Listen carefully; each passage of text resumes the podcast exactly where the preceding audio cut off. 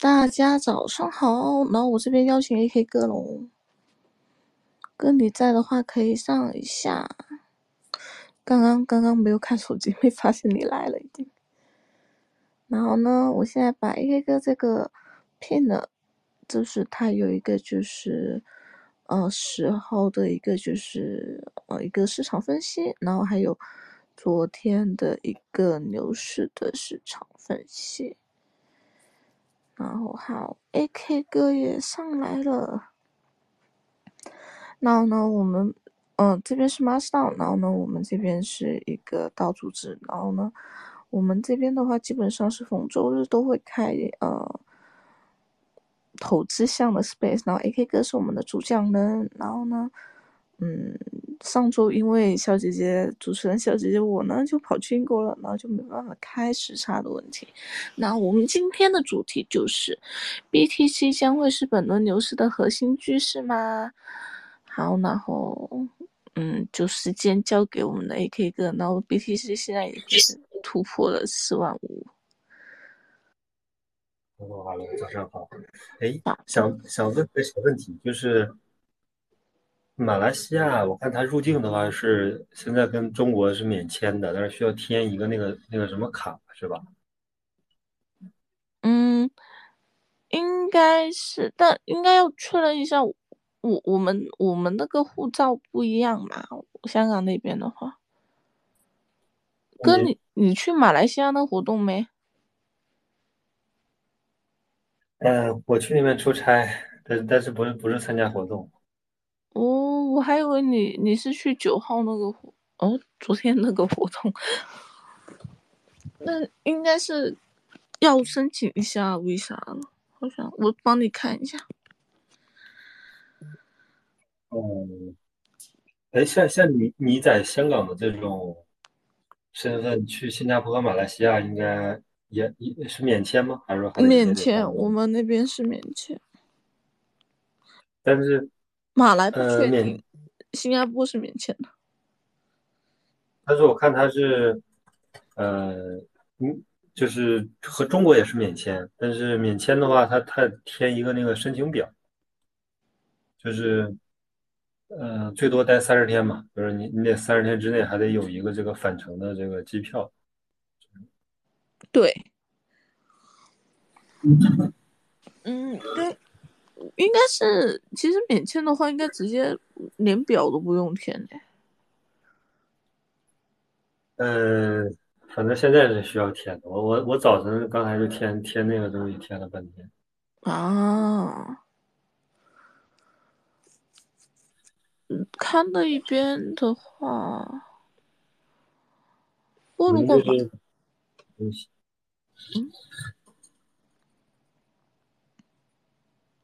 呃，所以一共是填两个表，M D A C，一个是确认信，还有一个是，呃，就是你离境的一个表，填这两个。嗯。说是免签，但是也也感觉也挺麻烦的。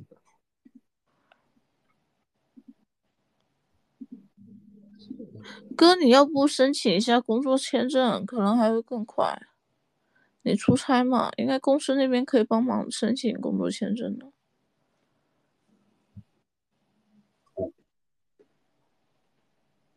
然后我在微信群里面刚才也重新发了一个，呃，可以，那咱们就差不多就开始，因为，呃，上上周的话，咱们是不是刚好讲了那个标题嘛？那时候我记得是三万八，然后咱们的题目是那个，呃，就是距离四万是一步之遥，然后刚好呢，呃。在上周的时候，其实就已经达到了呃突破了四万，然后最近呢是最高是到了我看一下，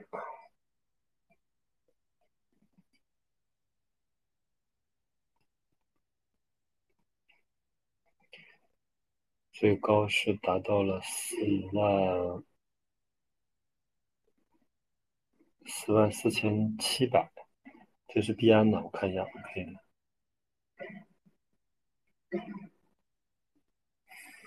OK，正常的现在的这个价格就是它的这个单点啊，单点的价格一般是要比币安要更高一点。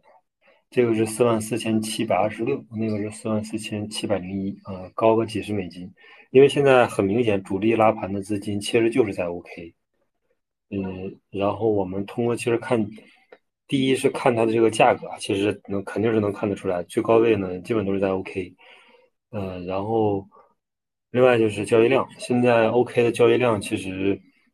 呃，原来吧，原来可能一年前、两年前是币安的十分之一，现在基本已经达到了呃百分之五十啊，达到了二分之一。所以现在 OK 的这个交易量其实也上来了，就是在 BTC 和以太坊的这个交易量。然后我们上上周题目是说距离四万亿不遥，现在已经突破四万了。然后我们还是大概说一下，就是最近其实呃。这个情绪疯魔的情绪其实很严重啊，这个恐慌贪婪情绪其实指数很高，我看了那个指数基本是都是徘徊在七十以上，七十七十二，还有一个是呃七十三、七十四，其实都有，但是还好就是没有到八十啊。然后如果到八十的话，其实是一个相对来说比较大的一个呃风险系数了，这个短期内是肯定会回调的。如果说达到八十的话，目前还好，就是七十多一点。七十二三吧，因为我我们其实判断这个就是回溯历史嘛，我们看一下它的历史胜率，就是基本上达到八十的话，都会发生一个十几啊，或者是说呃百分之五到十、百分之十到二十的一个回调，呃，但是目前始终是没有达到这个八十，始终是七十二、七十三、七十，然后一直是横在这个比较高的一个 formal 的一个情绪当中，但是我觉得大家也不要呃就是。担心说它有一个，比比如说比较大的回调啊，做个波段啊，啊，或者是说听到这种放大的言论是吧？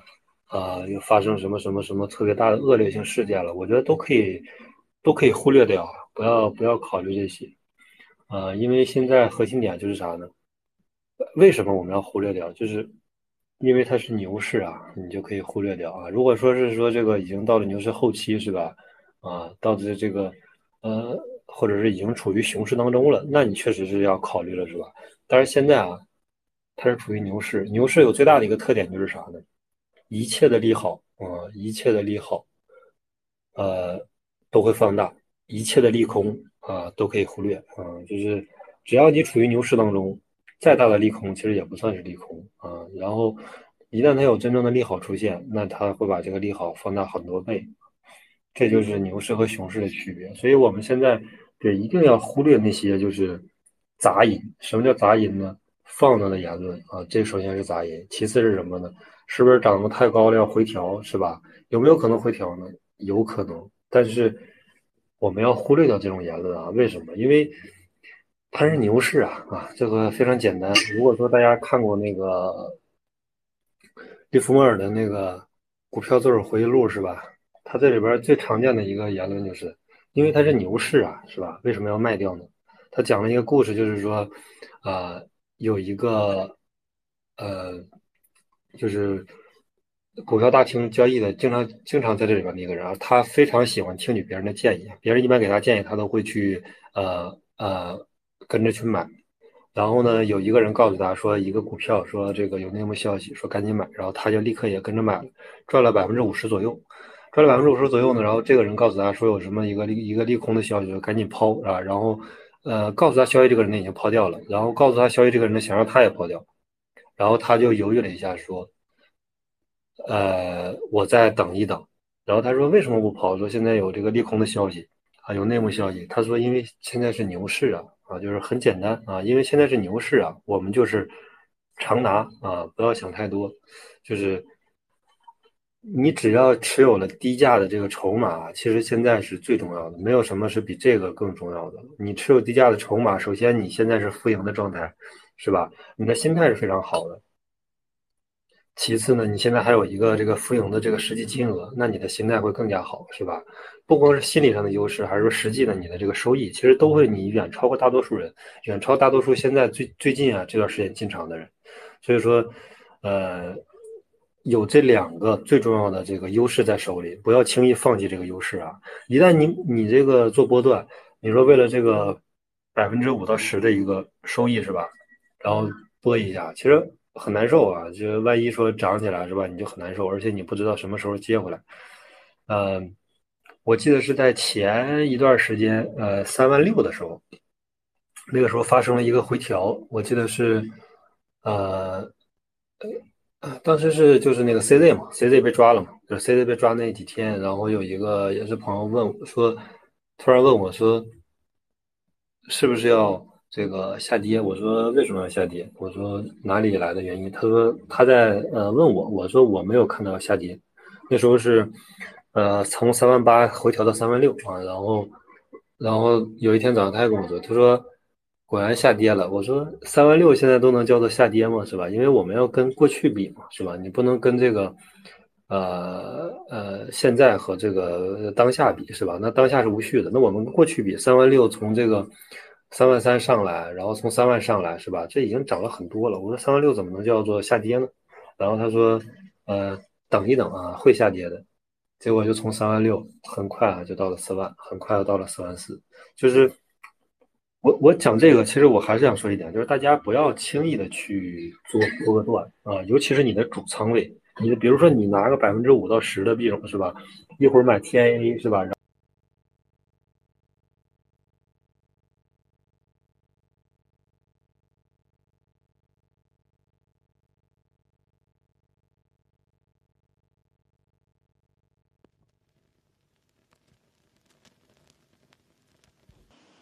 好，我刚刚好像推特出了点问题，然后就直接炸掉了，我闪退了。然后现在回来了，大家，然后呢，呃，我们等一下刚刚的小伙伴，我们在群里面就再发一下消息。然后刚才有在听的小伙伴就呃记得来。然后现在也可以大家看一下我拼在上面，也可以跟最近一些时间的一些分析这样子。然后我们刚刚是讲到，就是说，呃。如果是做波段上面的话，有可能是会错过，就是呃，反而是更高的一个拉升，因为呃，主持人小姐姐就圣诞节之前做了个波段，然后欧迪就直接直接升到了六十，然后我二十的时候卖了，哎，嗯，是奥迪吗？还是什么呢？奥迪，我没卖索纳纳，我卖了奥迪，然后打算回来之后拿了工资再买回来。我刚好上个月工资放进去买了嘛，然后它就升到六十。嗯，对，就是核心刚咱们刚才聊的那个点，其实我觉得还是要不要做波段，这个很重要。就是呃。其实很多人做波段就容易做飞嘛，你的心态会受影响。你的主仓位这个如果变动的话，其实心态会是最大的，就是你睡不着觉容易啊，就想着这个事儿。然后第二就是我们刚刚就是呃聊到了那个索拉纳，顺便说一下这个 SOL 这个 SOL，我觉得之前可能是我的这个偏见啊，我的这个这个绝对是个人偏见，就始终是觉得这是一个破产概念嘛，破产概概念的一个公链。然后破产概念的一个新的这个项目，但是，呃，最近我看了一下，就是那个资金的那个流转图哈，其实，呃，目前啊，就是在这近几个月当中，是索拉纳这条公链流入资金是最大的。然后，原来是以太坊是最大的一个这个范围，现在是索拉纳，然后很大一部分其实都流到了索拉纳的这个公链上去。嗯，我觉得这个是一个。结合就是现在这个币安很快上了这个 GIO 的这个这个 token，是吧？呃，这 TO 是吧？很快上了，最近上了这个 GTO 的这个项目，我觉得 GITO 嘛。我觉得这个也是一个信号吧，就是现在币安这边现在是彻底认输了，就是我现在币安是彻底就是折服了啊，就是只要是索拉纳上的项目、生态上的项目，我无条件支持，啊，这个应该是两两个 SOL，然后最后空投的金额大概是一万美金左右，就是这个 GTO 这个 token，呃，其实。我觉得一点都不意外啊！我觉得陆续必然还会上索拉纳生态上的项目，然后索拉纳生态呢，我觉得还会有有一段发展时间吧。因为之前就是就是可能就是单纯的这个偏见啊，但是我现在的概念完全变了，因为现在很明显是 B 安这边为了认错嘛，是吧？就是疯狂的支持索拉纳这套生态嘛。然后现在 CZ 人还在里边，是吧？呃，我我觉得还会，就是索拉纳这边的支持，币安这边还会支持下去啊。呃，这个是之前没有想到的。然后第二就是之前有一个那个 Pickback 啊，那个是呃五个呃存五个 SOL，然后是点了是四十美金吧。后来就反正就是那个那个我是参与了，就是 Pickback 还打了几个号，但是。有的时候其实就是啥，就是运气呗，是吧？你你没有压中这个两个 SOL 的这个 GTO，然后压了一个 Big Pick Back 这个 PITH 的这个呃五个 S 五个 SOL 的，那那可能就中了个几十美金，是吧？就当这个娱乐了。其实就是有的时候其实就其实就是这样，你就是牛市的时候是吧？有可能你一不小心买的可能就赚了，但是有可能你大多数买的时候其实都是不赚，所以主仓位啊不要轻易动。就是主仓位还是不要轻易动，然后，呃，然后我们还是回到了之前的这个呃这个话题啊。其实这个题目呢是 BTC 生态会是牛市的核心趋势啊，嗯，这是我们今天的一个主题，因为就是我们现在要想这个就 BTC 这个事儿啊，其实我们不要去觉得说它是一个是吧？它是一个这个呃。我们去极度的 form 是吧，form 的生态上的各种啊，这个啊 style 啊，还有这个呃 S S R C 二零闪电网络，包括这个 B R C 二零，每一个我们都去 formal，然后 formal 来 formal 去，可能大多数都是归零的这个状态。其实不要，第一是肯定是不要 formal，第二我们一定也是开放的心态去看待现在 BTC 生态上的所有东西。为啥？因为 BTC 生态现在就一个点，我们想它不要觉得它很神秘，其实一点都不神秘。它就是一个新的公链啊，唯一的区别就是它速度慢。别的公链呢，可能一分钟或者三秒、六秒，是吧？像这个波场的话是六秒，然后索拉纳三秒，然后还有这种以太坊一分钟的，就是 Layer Two 可能更快一点。但是不同的这个公链呢，它的速度是不一样的。然后到了 BTC 这儿呢，它公链的生态的这个速度呢，就是十分钟一个区块啊。如果说你要确认一笔交易，一般的交易所啊是六个区块确认，也就是一个小时。如果说是你给的盖茨费更低一点，可能待个五个小时或者一天才可以确认这一个交易啊。这就是 BTC 生态最大的一个特点，就是慢。然后慢会导致什么呢？我们不要觉得说，哎，它慢它是劣势啊，是吧？但是在整个的这个 BRC 二零和在整个的这个 NFT 零这里边，它慢反而形成了它最大的优势。慢就会导致什么呢？慢就会导致这一个。项目或者这一个呃 token 这一个 NFT，它的生命周期就会延长。你正常在那个以太坊生态上是吧，打一个土狗，三个小时就结束了是吧？就是大家集中放过一波，然后下来之后就如果说再没有第二波的话，直接就结束了。三个小时很快，因为大家交易的速度就很快是吧？但是你现在在 BA 生态呢，它交易一笔就需要几个小时，你可能刚买完还没有确认。在你确认这一个小时到两个小时之间，是吧？它可能就涨了百分之五十啊，因为它这个交易速度太慢了，它一慢就导致，哎，它延长了这个项目的一个生命周期。所以大家觉得，哎，BAT 生态其实挺好玩的。好玩的点不是说玩的东西有多么新鲜，是吧？BRC 二零啊，啊，Audinos 啊，NFT 啊，这些东西其实都是老生常谈，都是 copy 的以太坊生态的这个呃已有的这个内容。但是唯一的区别就是说，它现在慢。它一慢呢，就把这个生命周期拉得特别长，大家觉得哎，这个东西还挺有意思的，是吧？呃，本来能玩个几个小时、一天的、两天的，结果他能玩一周、玩两周，呃，这就是现在 BTC 生态，我觉得是最大的一个特点。为啥火？就是慢嘛。然后第二就是它并发少啊，是吧？人家这个以太坊是吧，能并发几十个，它只能并发几个啊，所以这也是 BTC 生态的一个又慢啊，然后并发还少，就导致了它的整个的这个一个项目的周期大概是以太坊有可能。呃，十几倍或者说几十倍的这么一个状态，就是原来可能以太坊就一两天，它呢可能得十天、二十天啊，所以大家现在就是疯狂的 form 这个 BTC 生态嘛。但是我们我觉得第一是肯定不要 formal 啊，第二就是我们还要理性客观的来看，其实就是死拿龙头，不管是 R C R C 二零的，还是这个呃 BRC 二零的，还是这个闪电网络的，其实都有龙头。我们就我觉得只要是你能看到的，然后包括这个。之前有一个小伙伴提到的叫刀米是吧？那个啊，D 二 C 二零，狗狗币生态的，其实都是你花个几百美金是吧？买不了吃亏，买不了买不了上当，然后你买一个龙头放那块放着，什么什么其他都不要管，就是因为这个土狗太多了，打来打去，最后其实都是归零的这么一个状态，是吧？然后我们还是看一下今天的第一条，就是宏观环境这块儿。其实最近这个整个宏观环境其实变化还比较大，因为我们上周其实中间是呃断了一周没有开，但是我们现在看一下。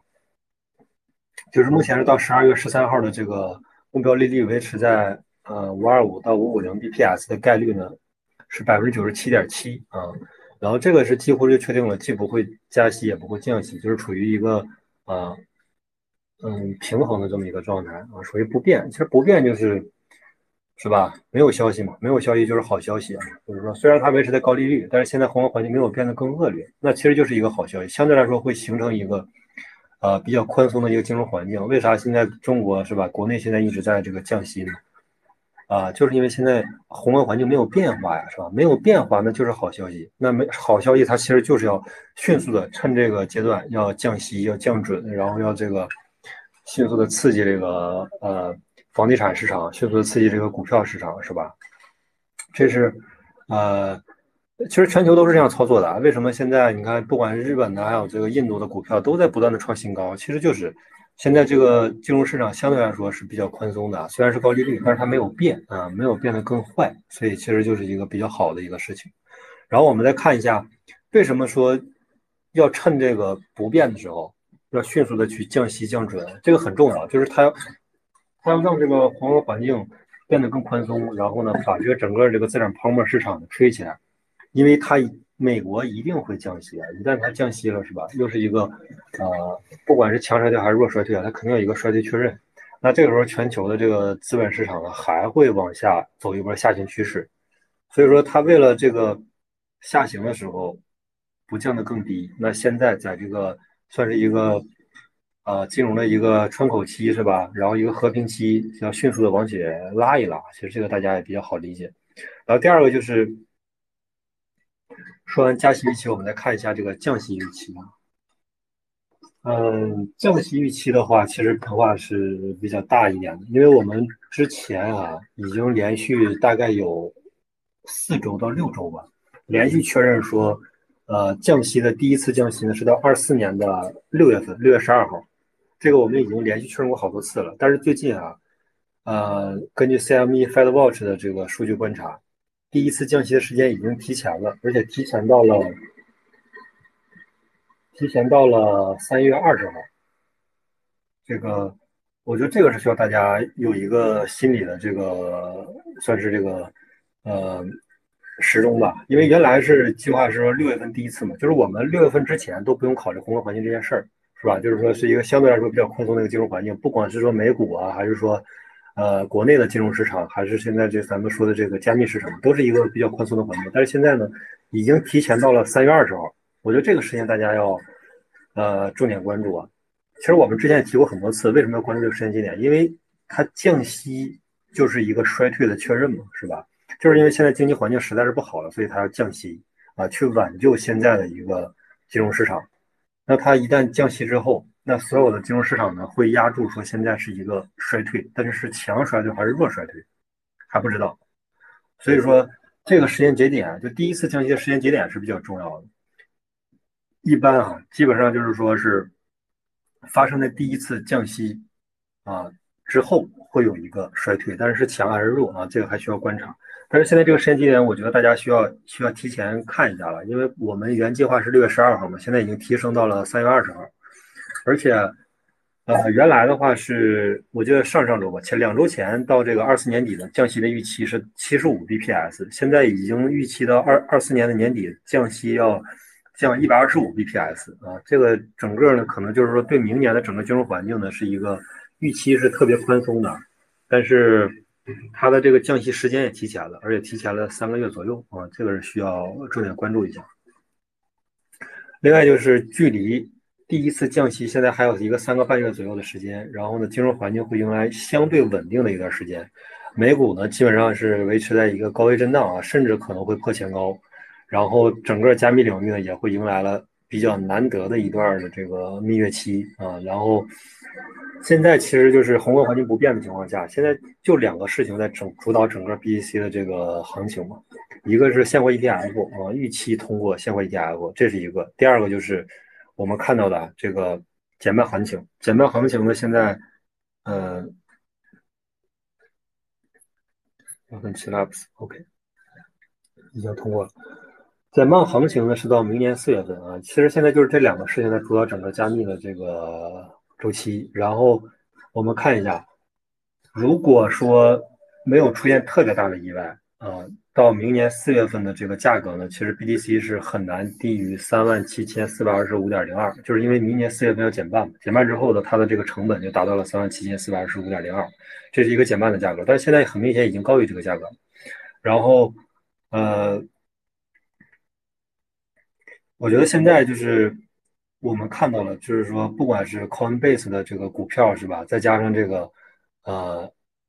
BTC 的这个价格的这个表现，其实都很明显。我觉得现货 ETF 通过是一个确定性事件，而且是一个呃必然事件，是一个确定性必然要通过的事件。只不过现在我理解是庄家还没有吸够这个筹码，涨得太快了啊！然后在这种特别快的一个涨幅下，其实很多人是没有吸够筹码的。我觉得不光是庄家，其实很多散户啊，很多这个用户啊，其实也没有买过筹码，是吧？甚至就没有买，甚至买的比较少。然后这就导致一个什么问题？这就导致。是吧？导致这个现在疯狂的开始这个去抄底，是吧？疯狂的去买这个老鼠仓。你看 Coin Coinbase 的这个股票 Coin，那个股票的价格波动很明显就不正常。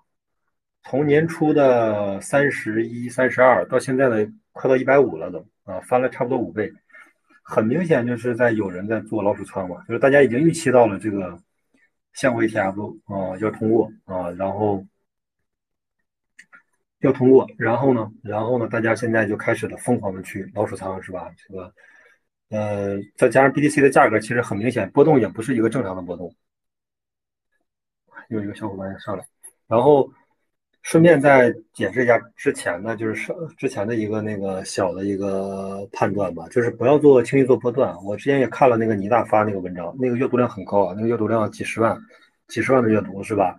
然后他说有可能是吧，现黄金现货 ETF 通过了之后两个月，然后形成什么回调啊，然后又又什么 BEC 又又什么预期回调啊，啊，都是扯淡，就是不要不要去想这些。我感觉一个人其实应该要客观啊，一个人要客观。我们要分析倪大这个人，倪大这个人呢，他提供了很多有价值的观点啊，我也看很多他的文章，但是这个人他是以输出文章。来生存的，它不是以交易来生存的。我们要区分区区分开特别重要的一个点，就是有的人呢，他是靠交易就能赚钱，啊，你去观察有一些什么这个红神呐、黄道啊，有一些，然后有一些他就靠输出文章去赚钱，是吧？他就靠阅读量，他不靠什么交易啊，他也不会交易，就是我觉得这样说大家应该能清，就是很准确的判断这个人的内容到底可不可信。那个阅读量其实很大的，这个是一个。我理解是一个很夸张的事情，你在一个很大的影响力的范围下，你去宣传一个我觉得不是太客观的一个事情，这个是大家要去自己做一个判断，是吧？就是到底需不需要，是吧？我们期待一个回调，期待一个大的一个这个挫折，期待一个大的一个波段啊，这个这个是看什么？这个是看。偶然性，偶然性我们能去搏吗？偶然性我们是搏不了。偶然性的概率是吧，是非常低的。它一旦发生了是吧？比如九四啊，那就是一个捡钱的时候；比如说三幺二，那就是一个捡钱的时机。但是我们能指望说我们投资靠捡钱吗？是吧？那个机会它不会每一次都出现啊，一旦出现，那肯定是一个特别好的是吧？就是一个捡钱的时候。但是我们不能指望说每一次都能发生这种偶然性啊，概率极低的事情。然后第二就是减半周期，减半周期的话，目前是还有一百三十七天啊，呃，两天前写的，应该现在还有一百三十五天，还有一百三十五天呢，进行一个 BTC 减半。然后另外还有一个比较大的一个误区啊，很多人都认为说减半是 BTC 价格减半之后才启动行情，是吧？这首先就是一个特别大的误区，减半是在减半前六个月就启动行情了。咱们去不是说咱们在这胡说八道，或者说咱们信口开河是吧？你看减半的日期和它的 K 线的表现，都是前六个月就启动了，哪有说减半之后六个月才启动的，是吧？很多人都看这个表述都是说，哎，减半是在减半之后才启动，这个就是一个非常大的误区。如果说减半是在减半之后启动，我们去想，这首先这个事儿就不符合逻辑，为什么呢？我们都已经预期它减半，它的成本要翻一倍了，那这个时候我们肯定是在它减半之前就去提前埋伏好筹码。难道我们说我们要在它成本已经确认翻倍之后，然后我们再去埋伏吗？这个已经不符合预期的预期了，是吧？预期的预期就是说我们预期它是吧，六个月之后减半，那我们现在就应该逐渐的去买好筹码，然后在六个月之后它的成本翻一倍，然后我们再去是吧？呃，走这波行情，我觉得这是一个正常的一个逻辑啊。减半一定是在减半前六个月就启动，现在已经现在是一百三十五天，已经进入到四个多月、四个半月的一个时间节点了，就是它已经启动很长时间了。然后这个这个观点，而且我们也说过很多次啊，一定是在减半前启动，一定不是说减半之后。那减半之前六个月启动，它走到什么时候呢？它走到减半之后的一年半啊，基本是持续两年的这么一个时间。如果说它减半之后半年再启动，是吧？那减半难道减半之后这个如果再持续两年，那它这个牛市一般都是两年左右嘛？那它能持续说一个一共持续三年嘛？或者两年半嘛？这个概率是很低的。所以我们 分析了之后，现在其实已经进入到这个减半的这个呃行情当中了。我们现在已经不能置身事外了。我们现在再去说呃期待啊、祈求啊，BTC 说这个比如说降降价格降低是吧？降到四万是吧？现在降到四万，我觉得大家很很多人都会觉得说是个瀑布，是吧？但是其实我们对比两周前的价格三万八，再对比之前的是吧？三万，三四周之前的才三万左右，所以说这个价格其实是吧？我们能期待它再回到三万吗？或者说回到三万二吗？三万五吗？其实很难的，概率是很低的。就是我们不能拿这种偶然性事件是吧？然后去。赌自己的核心的仓位，我们就按照正常的一个，其实投资最简单的就是要有常识啊，就是要有常识。你到了它价格低的时候，到了减半之前六个月左右，你就无脑去买啊，然后到了减半一年半左右，你就无脑去卖，你就根据这种是吧，月季度的、K 季度的，还有这种这个这个周周线、年限是吧？季度线、年线、月线，你去看，其实你很少会发生说一个特别大的一个，不管是踏空啊，或者卖飞呀，概率是很低的事件。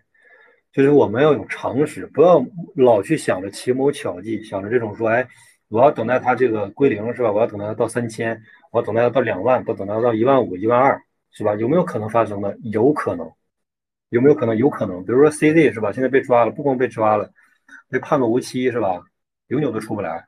或者说，微神出了什么这个个人的这个单点故障、单点风险也有可能，是吧？有没有可能说到三千？也有可能。那这种概率是有的，我们不是说不存在，但是我们不能拿我们的主仓位，我们去考虑不考虑常识，反而去考虑这种说概率极低的事件，是吧？所以说，其实说到最后呢，还是我们要考虑一个正常的一个减半周期，那就是减半。这个时间节点四月二十四号，然后我们再提前的六个月，然后再从减半啊之后一年半啊，基本就是这么一个时间阶段。而且我们现在已经不能置身事外了。我们现在不光是 BTC 的价格表现，还是整个这个加密圈的一个繁荣程度，呃，Solana 生态的 BTC 生态的一个繁荣程度，已经远远就是，呃，我我觉得都快接近上一轮牛市的这个这个顶峰期了。因为现在这个人数确实比之前要多很多。所以我们现在已经不能置身事外了。我们现在在考虑说，这个我要等到减半之后，我再找到一个比较合适的价格，其实是很难的。然后我们再看减半意味着什么？减半意味着矿工的关机价从当前的一万八千七百一十二点五一翻一倍，达到三千三万七千四百二十五点零二美金。也就是说，到明年的四月二十三日，BTC 的价格大概率要在三万七千四百二十五点零二美金以上啊。这个都是官方的数据啊，你去鱼池可以直接查。我查的是一个叫 S 幺九 Pro 啊，这个还是说，呃，比较合理的一个价格。如果说你去查这种，就是说最新的矿机，它那个关机价，呃，是吧？可能会更高啊，可能达到就比如说，呃，两万五它都不关，是吧？就是可能达到这个价位，那它翻一倍的话就达到五万了。但是我们现在就是取了一个比较中间的一个这个呃矿机 S 幺九 Pro，然后它的关机价是一万八千七百一十二。啊，这都是一个官方的数据。第二就是说，减半是吧？其实我们正常的就判断，就是一个大概率啊，就是说在这个范围之内，两年的一个牛市，两年的一个熊市。然后呢，牛市的话，基本就是说从这个减半前这个六个月到减半后的一年半啊，然后这个熊市呢是从这个呃减半之后的这个一年半，然后持续个两年左右，然后又回到了这个呃下一个这个减半的周期啊，基本是这么一个状态。然后第二个就是我们看一下长期持有者的数量占比啊。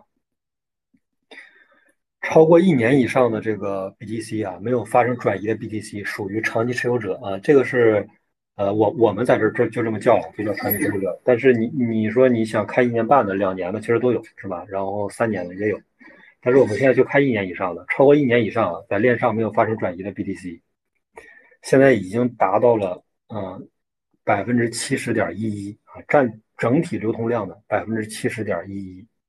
比上一周呢，百分之七十点零三增加了百分之零点零八，啊，就是比上周增加了多少不重要，重要是它现在已经创下了近十，就是说 BTC 诞生啊十几年的一个历史新高，就是非常简单，就是现在 holder 所有的 holder 都坚定的认为后市一定是牛市啊，我就我就不转移是吧？我也不我也不去链上卖，也不去冲到交易所里面去卖。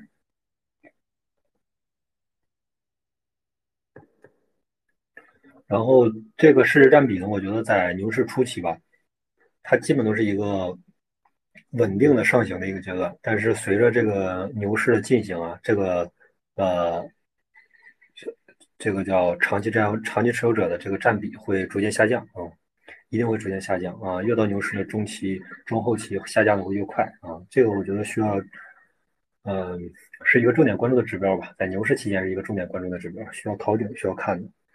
然后，另外就是这个交易所的一个 BTC 余额啊，目前呢，BTC 的交易所的余额是一万一百八十点九一万枚，比上周增加了零点五七万枚，比三十天三十天前呢是减少了二点六五万枚。其实这个我们最近就是老看这种，就是说，是吧？我们去看这种，就是说链上大额的这个标记的这个数据啊，基本都是。疯狂的这个 USDT 在不断的冲到交易所里面，不管是币安呐，还是这个 c a r i n 啊，还是这个 OK 啊，都在疯狂的冲。呃，非常简单啊，就是在抄底嘛，是吧？啊，这个但是这个抄底，首先有人在抄底，是吧？有也有人在观望。然后这个价格到底是谁决定的呢？我们要清清晰的认知啊，这个价格是由抄底的人决定的。就比如我预期它到两万，是吧？然后呢，比如说这个，大家的预期说他这个这个到三万啊，他就买。那问题是，我预期两万没用啊，三万就有人已经开始买了，你知道吗？那也就是说，他到三万的时候，就有人开始不断的零点一、零点一、零点一、零点一，一直买买买买，他又到不了两万。那这个时候，有的人说，哎，你三万就开始预期买是吧？我到三万二我就开始买啊，我三万二我就零点一、零点一、零点一，这样不停的去买。那这就会有一个问题，其实它最底部的价格啊，不是由这个观望的人决定的，是由抄底的人决定的。就只要我我认为三万二我能接受，我就三万二我就一直买。我现在是四万三是吧？四万三千多，四万三千多，我认为也在我的抄底价格范围之内，那我就一直买，我不会管他说，哎，到了两万我才买。那这样就会导致一个什么？导致所有的抄底的人会形成一个竞价。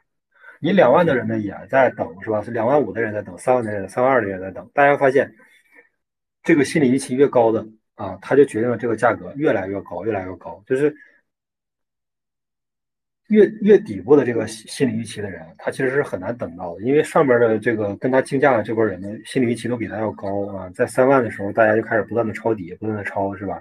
甚至有的三万五，甚至认为还是底部啊，就是一直不断的有人买买买买，这就导致这个价格其实啊，你客观的或者说看空的人，你手里是没有筹码的。啊，但是抄底这波人呢，他手里是有 USDT 的，是吧？他 USDT 他价格就跌不下来，那逐渐的、逐渐的、逐渐的就把价格是吧稳住了。因为我们之前看一直认为说，从那个三万从三万左右回调回到两万五，我们一直认为说它应该回调到两万啊。其实大概率它应该也到两万，但是没有办法是吧？两万五抄底的人太多，两万嗯两万五的那时候一直在放量了是吧？其实就是大资金就是进来了，我就是要两万五，就是要无脑的去买。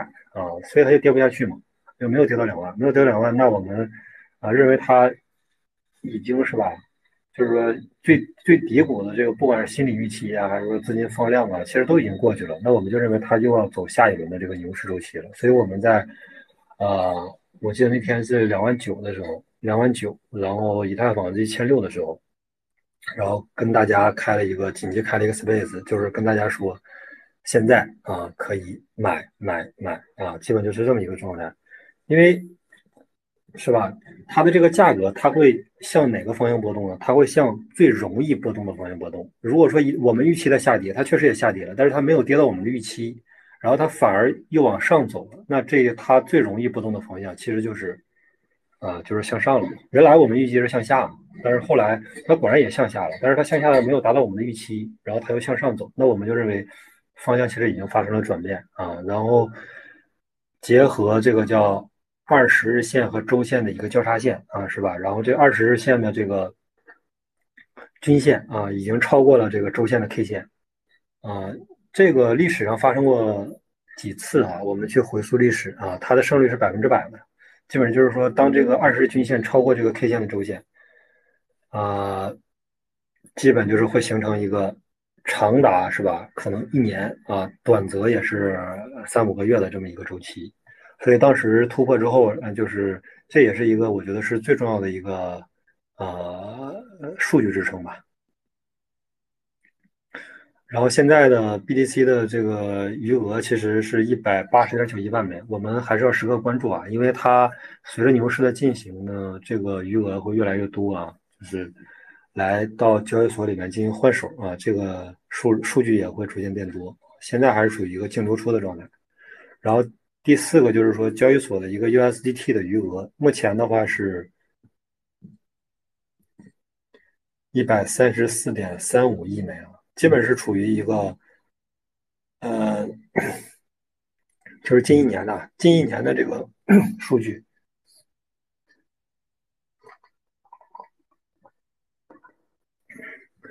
近一年的话，基本都是一个 稳步上升啊。基本每一个月增加个呃三到五亿，每个月增加三到五亿啊，现在还是在增加，一个缓慢增加的一个过程。呃，二十四小时的是增加了一二三四，增加了一点一一亿枚啊，这个 USDT。七天的话是增加了四亿枚，三十天是增加了九亿枚啊。基本 USDT 的这个交易所的余额是呃是一个稳步增加。我们其实要关注啥呢？关注抄底的时候，我们要关注 USDT 的余额。啊，这个很重要，为什么呢？因为 USDT 大家是竞争关系啊，因为底部的时候 USDT 是竞争关系，但是我们逃顶的时候要关注交易所的 BTC 余额，为什么呢？因为顶部的时候 BTC 啊互相之间是个竞价关系，就是我先卖我就先赚了百分之十，你后卖你的价格就比我低百分之十，所以逃顶的时候我们要重点关注交易所的 BTC 的余额啊，现在抄底那我们就关注交易所的 USDT 余额。而且我们其实就看早就看到那个巨鲸的那个，呃，推特上的那个账号是吧？我看他前一段时间我那个一交易所充那个 USDT，原来都是几百万几百万美金，后来到几千万美金，三五千万美金，三五千万美金 USDT 往里充，后来都改了，改成五亿五亿充啊，直接充五亿美金啊，进去抄底，所以已经就是因为这个竞价关系，其实之前我们讲过很多次了，是吧？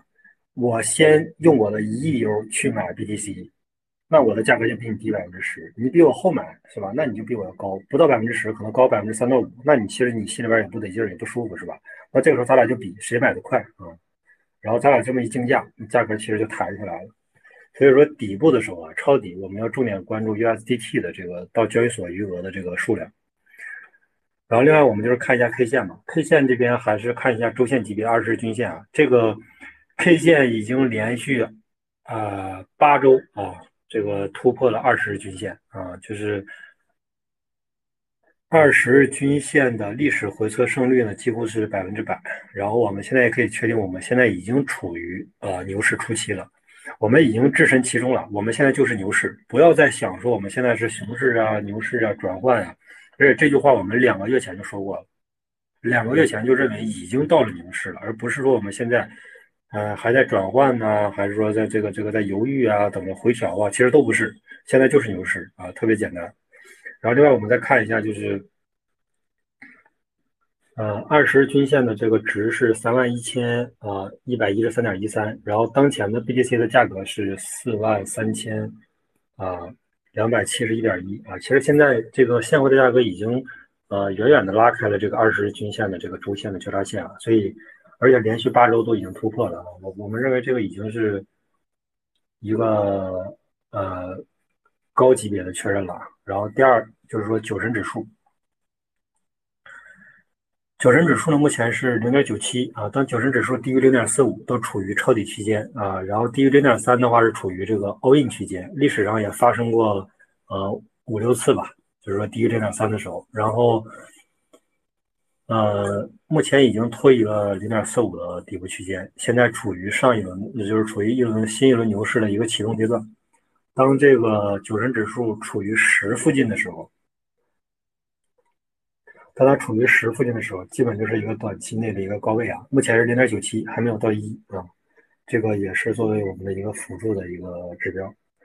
然后第三个，我们要看一下以太坊的一个质押数据。呃，这是我们就是 K 线里边的第三个板块。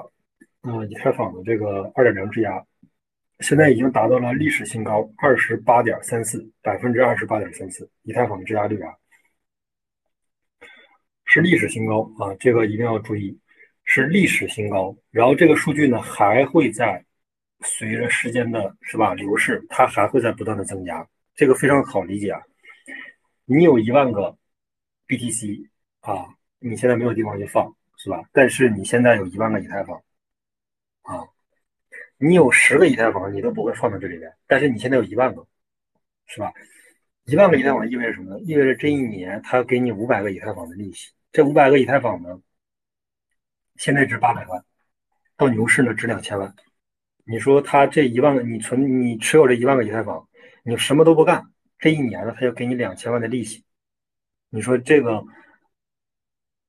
对于正常人来说会抵制这个诱惑吗？啊，我觉得正常人是很难抵制这个诱惑的。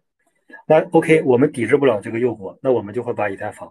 存在什么里边？二点零里边，所以这个以太坊的这个二点零呢，它还会随着时间的延长，然后把这些大户啊，逐渐、逐渐的、逐渐的怎么的锁在里边啊？这个是以太坊，我觉得二点零生态里边最精妙的地方，就是它把什么呢？它把大户锁在里边，是吧？像你这些小户啊，几十个、几百个的，是吧？几个的，是吧？你无所谓啊，你你放在外边，你也形成不了大的抛压，但是它利用一个百分之五的一个年化，把这些。炸户是吧？能形成抛压的，然后，哎，锁锁了百分之二十八点三四啊，这个是很夸张的一个数字啊，就是相当于有流通盘的百分之二十八点三四锁在里面。然后 OK，然后我们再看一下以太坊的 DeFi 质押啊，以太坊的 DeFi 质押呢，这个统计的可能不全啊，主要统计了 DEX 和借贷啊，这两个也是目前市市占率最高的两个这个。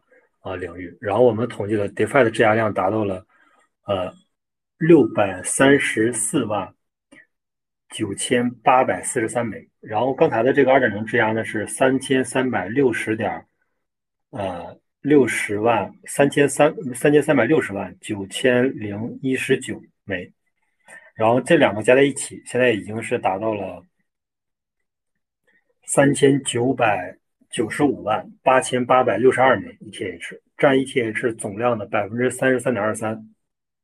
我不知道这个数据大家有概念没有？就是说，意味着现在一点二亿的以太坊有将近四千万的 ETH，现在在干嘛？现在在锁定状态，这个可以理解吗？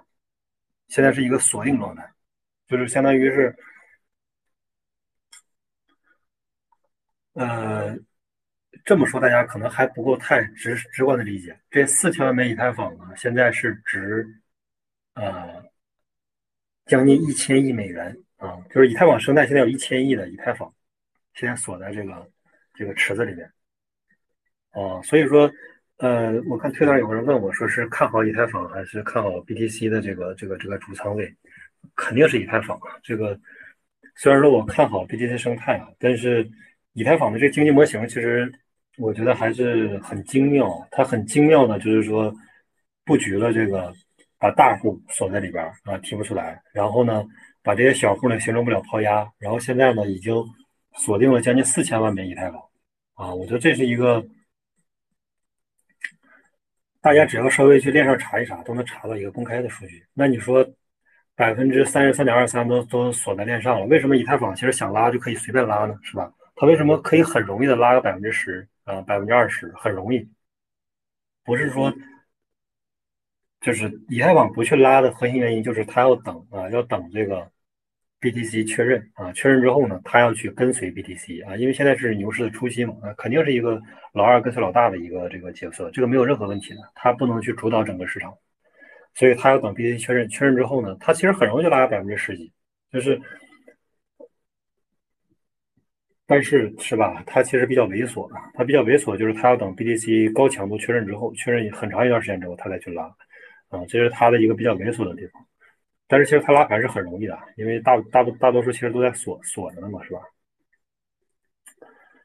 呃，然后这是一个以太坊的，我觉得一个呃比较重要的一个点吧。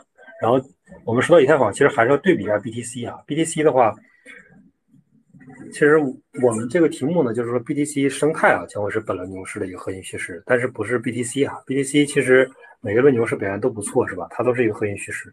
但是我觉得生态上可能就是小币种，毕竟生态可能这轮表现会不错。但是我们还是回到这个点里面啊，就是说我们最终发现 b t 生态啊，其实也是一个新的公链啊，没有什么说这个是吧？特别这个神奇的，或者说特别这个啊，就是说超出大家预期的，是吧？这个东西讲起来说，这个历史上的所有公链都没有达到，没有做到这件事情，其实没有啊。BTC 其实就是一个新的公链，只是速度慢啊，只是并发小，就这么一个特点，没了。然后呢，奥蒂诺斯呢一诞生，奥蒂诺斯呢在所有的公链都可以去做一遍，不光是说这个以太坊啊，还是说这个索拉纳，还是说这个波场是吧？呃，Polygon 其实都可以重新再跑一遍。这是奥蒂诺斯的创新，这不是 BTC 的创新。然后 BTC 呢其实并没有创新，它只是把之前历史上是吧，APT 呀、Solana 呀、以太坊啊所有公链做过的事情，它再重新做一遍。但是呢，它的速度更慢，并发更小，这就是 BTC 现在生态的一个现状，是吧？但是这个现状呢，我我们目前判断是说，我们就是一开始可能会很兴奋啊，BTC 诞生了很多东西，很多东西。但是我们深入思考之后，就会发现其实，呃，没有那么兴奋啊，没有什么，不是说什么这些东西都是以太坊是吧？都是 BTC 独创的是吧？然后现在都是完全 copy 的以太坊嘛是吧？它没有什么是独创的内容，所以我们现在，呃。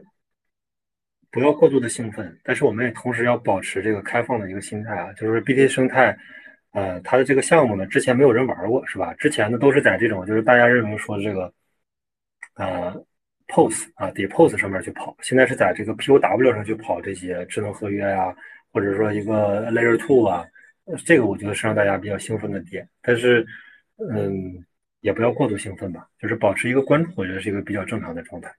像什么 SRC 啊，什么这个，呃，BRC，还有这个闪电网络，包括我们刚刚说的这个狗狗币上的这个项目是吧？DRC 是吧？啊，我觉得就是每一个都可以，就是说龙头嘛，龙头都可以参与一下啊。但是除了龙头以外的其他的，嗯，我觉得是不要碰啊，因为那个归零的速度是很快的啊。归就是它涨起来很快，但是归零的速度更快啊。一旦没有人，没有这个热的资金进来，没有流量。进来的话，那个下降的速度是很快的。我之前买的 B 二 C 二零上也买了好多，呃，其实最终啊还是胜率最高的，其实就是奥迪呀，我就死拿就 OK 了，买住我就我就一直不卖，就是一直拿着。然后我在上面买了什么 Rise、Cas 啊，反正一大堆吧，很多啊。但是我说这俩都是赚的，还有一些我叫不上来名字的，基本都是相当于接近归零的状态了，对。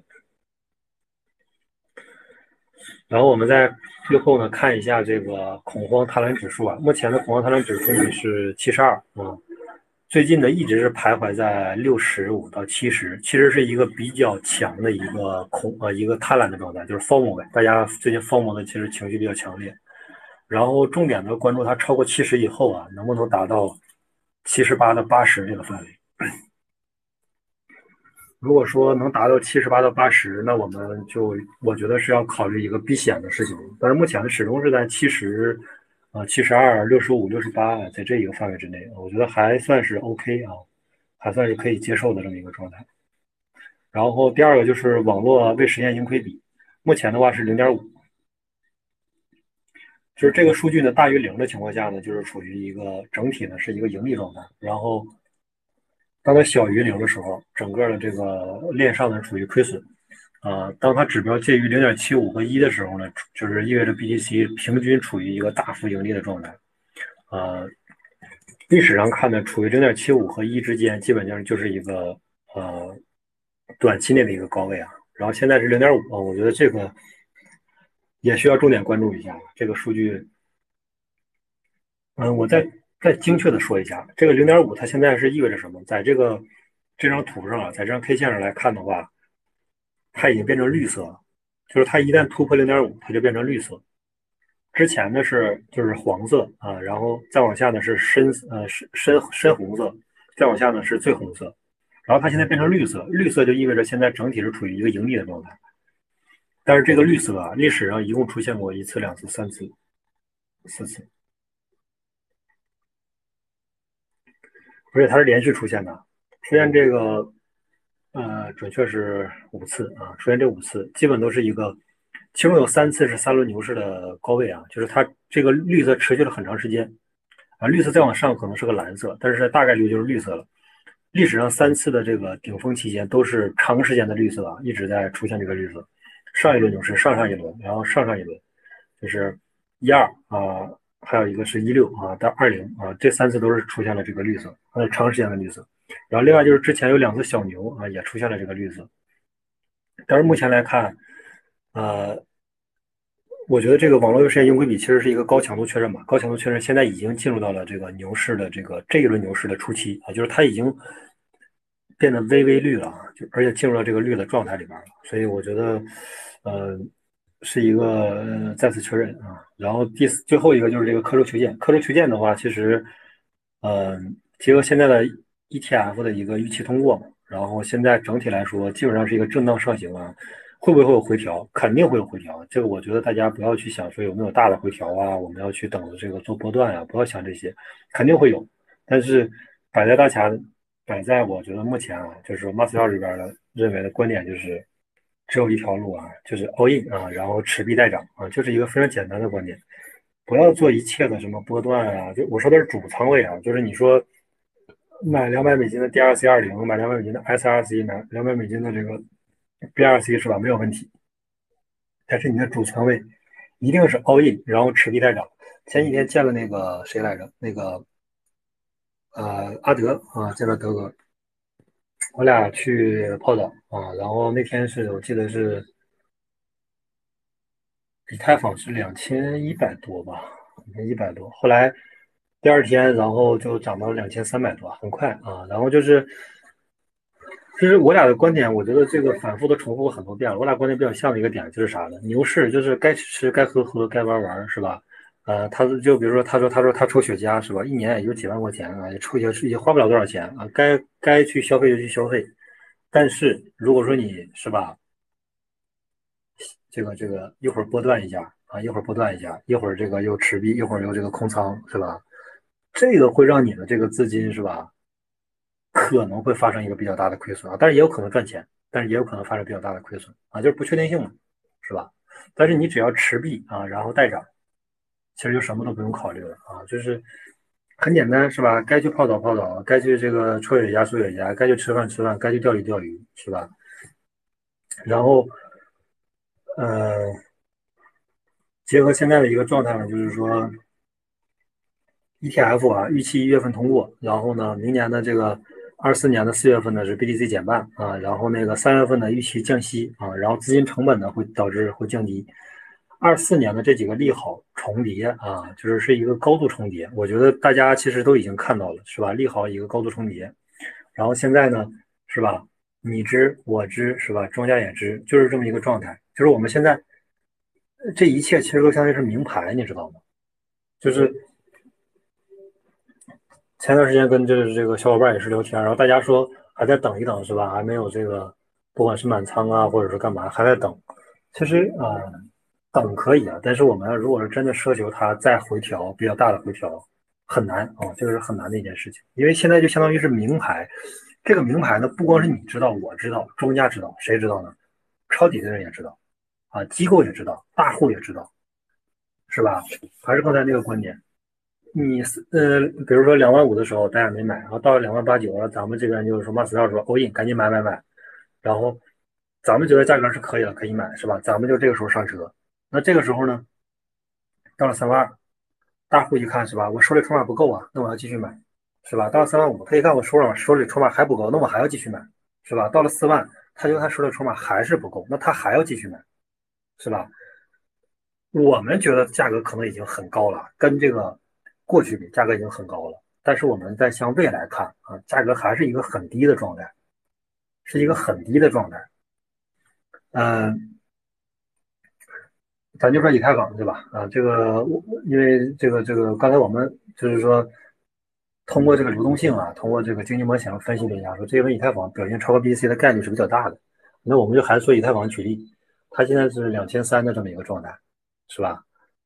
再往前两周的时候，两千啊，两千一这个状态，再往前呢啊，一千七八、一千八九这么一个状态。其实我们来看啊，它变化大吗？其实变化不是很大。我们如果说和和过去的是吧，八百米啊，这个概这个已经波动很大了，已经超过一一倍多了。但是我们从这几个数据和一万去比，概率大，就是它的波动啊，或者它的整体的这个倍数变化大不大？其实是不大的啊，因为它的倍数足够高，是吧？然后你的这个中间波动这个几百美金，其实是完全可以忽略掉的。就是说，现在这个时间节点还是一个可以入手的时间节点啊。我我是觉得，就是说，马斯道这边吧，不要就是可能就是说，比如模棱两可，是吧？买也行，不买也行，是吧？然后这个啊，你这个买了是吧？啊，也可以不买，等着回调啊。这种就是模棱两可的，其实是。呃，没有有效的建议嘛？啊，其实就是非常简单啊。现在这个价格我们就算就可以了。你用一万除以这个两万两千三，一万除以两千二，一万除以两千一，一万除以两千，是吧？你看一下这个比例差多少？其实不会差太多啊。其实整体不会差太多。所以说，嗯，现在这个时间节点，是吧？是还是一个，我觉得是 Mas 二这边还是认为是一个可以入手时间节点。不要去想，不要去等啊，去这个思考啊，反复的去这个。折磨自己啊，是吧？要学会放过自己啊！没有人能赚到市场的所有钱，是吧？如果按按这个说法，那我们八百的时候就应该 all in 呢，是不是？八百五的时候就应该 all in 呢，是吧？然后拿到一万，这个倍数更高嘛，是吧？没有人能赚到最低点，也没有人能赚到最高，这个卖到最高点，也没有人买到最低点。一定要学会放过自己，不要为了那五个点、十个点啊，反复的折磨自己，是吧？心态就崩溃了啊，心态也失衡了，是吧？然后这个，这个，这个，这个。整体的这个收益呢，其实也也也是没有，是吧？本来你可以拿到一个，不是五倍拿不到，那我拿到四倍不也行吗？四点五倍也可以，是吧？十倍拿不到，我拿个八倍啊也可以，基本上就是这么一个状态。就是说，嗯，我觉得还是要学会放过自己啊，就是放过自己是比较重要的，不能就是说，呃，老对自己有一个特别高的要求，是吧？我们一定要达到这个多少倍，是吧？一定要这个赚到最低点啊，卖到最高点，这个是。很难的啊，很难的一件事。然后另外就是我们的刚才也说了，结论就是啊，摆在大前大家面前的只有一条路啊，就是 all in 啊，然后持币待涨。然后我们反复说过的一个点位就是呃 BTC 啊，十万美金。我觉得这个这个数字是不要变的，这个数字是不要变的。我们不能随着自己的这个心态的膨胀、心态的变化。是吧？你确实很开心，每天都涨了，很开心，是吧？你不能随着自己的这个情绪的变化、心态的膨胀而改变你的预期目标啊，这个是不明智的啊，也是不理性的。所以说，我们的这个预期是不会变的，还是 BTC 还是十万美金，以太坊呢还是一万美金，狗狗币呢还是一美金啊，就是说这个预期我们是不会变的，我们不能去为了说这个。现在是不是我们已经赚了很多？那我们的预期说 BTC 现在已经四万了，是吧？四万五了。那我们预期这一轮是吧？二十万啊，甚至我们更高，认认为它会到三十万美金。不要做这种是吧？随着你心态而变化而变化的预期，这个是很可怕的。其实上轮牛市就发生这个事情。上一轮牛市其实达到六七万美金的时候，其实那个时候已经是非常高的位置了。然后这时候大家就想是吧？一定会到十万美金是吧？到十万美金以上我再开始卖。结果发现，哎，就到不了了，因为你的预期一旦随着你的心态的变化而变化的话，是没有上限的啊。当它到十万美金的时候，你就会预期想，这轮牛市一定会到二十万美金。当它真正到十五万美金的时候，你就会想十八万美金，你就会想这轮牛市一定会到三十万美金，你就始终会有一个更高的预期，那你是不会有这个止盈的这个啊操作的。所以我们的预期还是十万美金啊，不要有太大的变化。就是你可以九万八、九万九，是吧？然后你可以留百分之二十，十万美金以后再操作也可以。但是我们一定是有一个确定性的点位，BTC 就是十万美金。我不管你现在涨了多少，是吧？我不管你现在有多么的这个。呃，涨幅多么的这个热闹是吧？多少人多少资金进来？我们一定要有一个非常明确的预期啊，非常明确的止盈点啊。然后以太坊就是一万美金是吧？然后这个狗狗币就是一美金。然后你看我们之前说过了很多啊，说过了这个以太啊、比特、狗狗、奥迪是吧？包括 PE、PE 啊。其实这里边，我觉得但凡大家稍微操作一下，其实你就会发现啊，这个。主仓位啊，这个以太坊现在从一千六到了两千三左右吧，两千三百五，差不多是一个百分之四十五的一个涨幅啊，百分之四十五不到百分之五十，会发现什么？会发现这个百分之四十五啊，百分之五十这个涨幅竟然是最低的啊！但凡你是吧，配置点狗狗币啊，配置点什么这个奥迪呀，配置点 PEPE 啊等等这一系列，你就会发现随随便便的，不管是什么 ABT、SUI，随便配一点，你都会发现。都是超过百分之五十的，百分之六七十啊。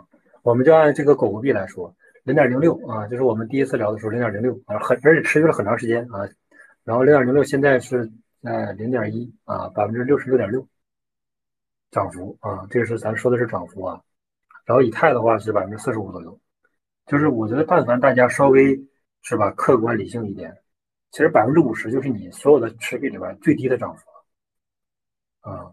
你稍微配置一点，我觉得这个是，嗯，然后我们配置好了之后呢，就是等待着啊，场外的资金逐渐的一点一点的流入啊，流入之后呢，我们也能现在也看到了，呃，USDT 是吧？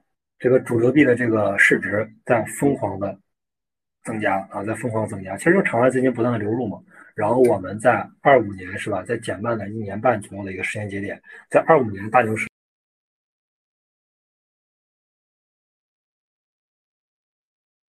哥哥，你麦没掉了，你麦没掉了。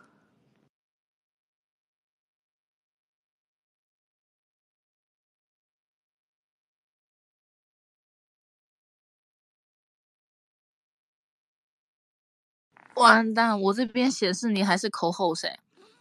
你要不要出去一下再上来？我拉不上你。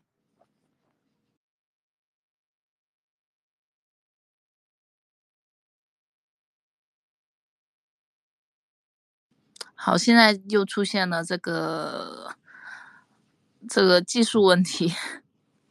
今天早上好像都不是很稳定，Twitter Space。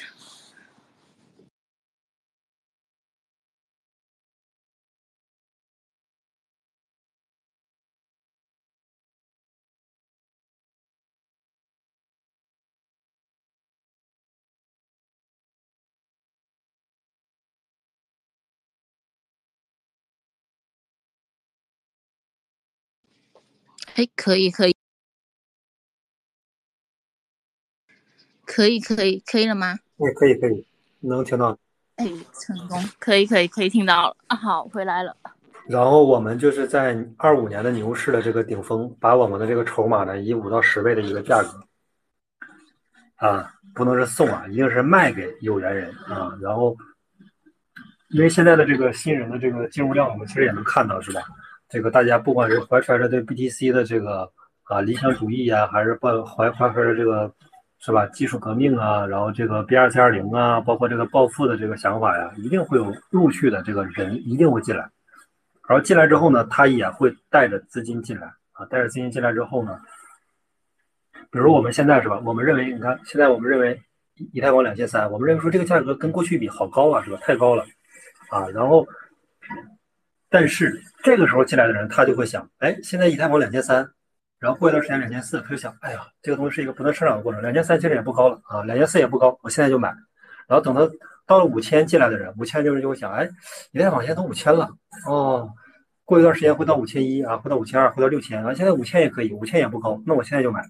就是随着这个价格的上涨，然后不同的时间阶段进来的人，他会在他的这个时间节点呢也会进入，他也不会觉得这个价位高。但是我们现在回溯呢，啊，我们去对比过去肯定是高的，但是我们对比未来啊，其实还很低啊，其实还很低。尤其是这些是吧，狗狗币是吧？其其实大家可能就是说，除了比特币以外，也还有这种什么，呃，反反正就是说。山寨其实大家也可以关注啊，就是你配置好了这个币种之后呢，呃，你会发现其实这个总有一个是吧在涨的啊，总有一个就是能让你心情比较好的一个币种啊，就是呃稍微配置一下，配置一下，然后呢，呃，因为每个人的这个风险偏好其实是不一样的，是吧？比如说奥迪，奥迪这个事儿我们提过很多次啊，提过很多很多次。基本上是在三美金的时候反复的讲说可以买一点啊，可以买一点，然后到这个六美金我没有提说也可以买一点，也可以买一点，就是我们不是说啊我们要 all in 啊，我们但是我们要博一个就是说阿尔法嘛是吧？我们要博一个就是说它万一跑出来之后啊，我们这个能获取到一个很大的收益。其实嗯很多币种其实都提过很多次了，就是说呃。然后我们现在再结合现在啊，ETF 现货马上要通过的一个这个呃事实，然后还有一个就是到明年的这个四月份要减半，然后明年三月份要降息。其实这几个我觉得是一个是吧？已经你知我知是吧？所有人都知道的一个利好之后，那这个呃 K 线我觉得它的表现啊，其实已包括现在的 K 线，其实现在我们就看 BTC 的价格。其实不用打什么广告，知道吧？不用去什么发什么新闻呐，发什么 B 二 C 二零那些一点都不重要。为什么？现在 BTC 的价格，我们这个观点之前也说过啊，就是说现在 BTC 价格多少呢？四万三千七百七十七点九九，是吧？这个价格现在就它就相当于是一个轮播图啊，相当于是你手机上的一个跑马灯，每天都在向全世界宣告，我现在就是这四万三千七百七十多美金的一个价格，我现在已经进入到了。牛市啊！我现在已经进入到了牛市，就是它的价格就已经宣告全世界，我现在已经进入到牛市初期了。你还还在奢求我做什么事情呢？是吧？我一定要让彭博社、让这个什么这个摩根是吧？斯坦利非疯狂的去发这个新闻，告诉你说牛市来了。然后这个时候，那个时候已经肯定是七八万啊，六六七万美金了，已你肯定是已经进入到一个非常疯狂的时间阶段了。但是现在它的 K 线虽然它什么都没说啊，但是它就已经告诉全世界了。BTC 的价格，它已经告诉全世界了，现在就是进入到了牛市初期，就是我们不能说等着真正的新闻出来是吧？新闻出来那肯定就已经是中后期了。它的价格已已经很明确的表现出来了，它现在已经不愿意再往下走了，它要持续的震荡的往上走。这是一个，我觉得是一个我们要要去看一下，就是说 BTC 的这个价格表现，它为什么要这样表现，是吧？呃，我觉得很大的一部分原因其实是有人在抄底，另外一个原因其实就是老鼠仓嘛，是吧？Coinbase 的这个股票的这个价格表现，包括 BTC 最近的一个价格表现，就是这些老鼠仓其实已经不顾这些，就是说什么脸面了，什么都不顾了，我就是要疯狂的去抄底啊，因为资金是吧？你顾脸面赚不到钱呀，是吧？我现在不用顾这个什么什么这个，呃，这个。老鼠仓也好，你说我这个啊是吧？埋伏也好，什么也好，我不不 care 啊，我真金白银的赚到手里，这就是最 OK 的。然后，但是我们现在来去复盘整个的这个价格的表现，除了 BTC 以外，其实大多数的 token 它的涨幅并没有说达到了说哎已经涨了几倍了，是吧？已经涨到了好几倍，然后再涨几倍的概率其实是很低的，是吧？其实没有啊，只大多数都徘徊在百分之几十的一个范围之内，然后。而且我们的之前的一直说的一个观点就是什么呢？到了牛市啊，不要怕高啊，不要怕高，怕高你才是真正的苦命人，是吧？一定不要怕高。你在牛市怕高，那不是是吧？本末倒置嘛。熊市的时候你反而应该是吧？这个谨慎一点。但是到了牛市，就是要胆子大啊，就是要，就是要说白了就是要 all in 啊。你那那你说牛牛市初期你不 all in，你等什么时候？现在两千三你不 all in 啊？你说啊涨到三千五。啊，这个确认了，我已经确认了，马上这个突破这个四千了，马上突破四千八啊！一这个牛市一一定一一定已经确认了，是吧？以以太坊马上破前高了啊！这时候你再你再去上去，你就会发现，一共这轮牛市突破前高之后就就翻了一倍就结束了。你还是说我突破前高的情况下，你再谋取一个十倍的利润啊，是概率是很低很低的了。但是你现在在牛市初期进入，还有一个五到十倍的利润，是吧？你不能谋求说啊，已经破了前高是吧？BTC 到六万九，你说哎好，我现在确认牛市已经来了啊，我必须要在六万九，我必须要 all in 啊，其实一共涨到十万啊，没怎么涨的，波动了个百分之三五十就下来了啊，牢牢的这个站岗又站两年半啊，是吧？一站就站两年半，所以有机会的时候啊，你还是要思考好，还是要思我我还是讲一个之前那个故事，就是啥呢？